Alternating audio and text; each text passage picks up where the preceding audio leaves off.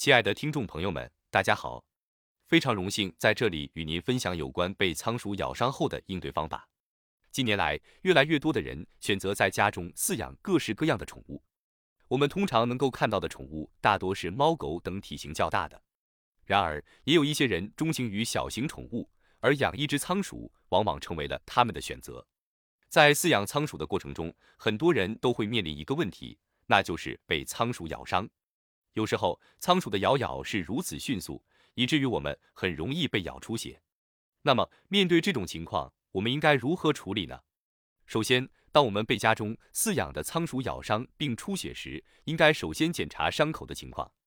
如果伤口比较浅，只是一些轻微的破皮出血，我们可以用清水洗净伤口，然后使用酒精或碘伏等消毒物品进行简单的消毒。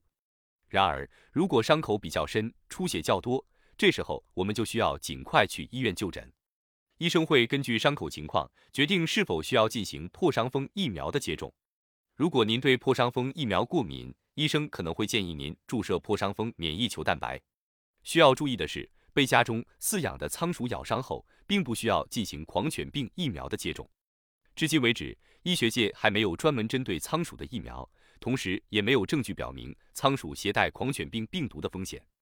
虽然被仓鼠咬伤后可能会感染其他细菌，但不会涉及狂犬病病毒的传播。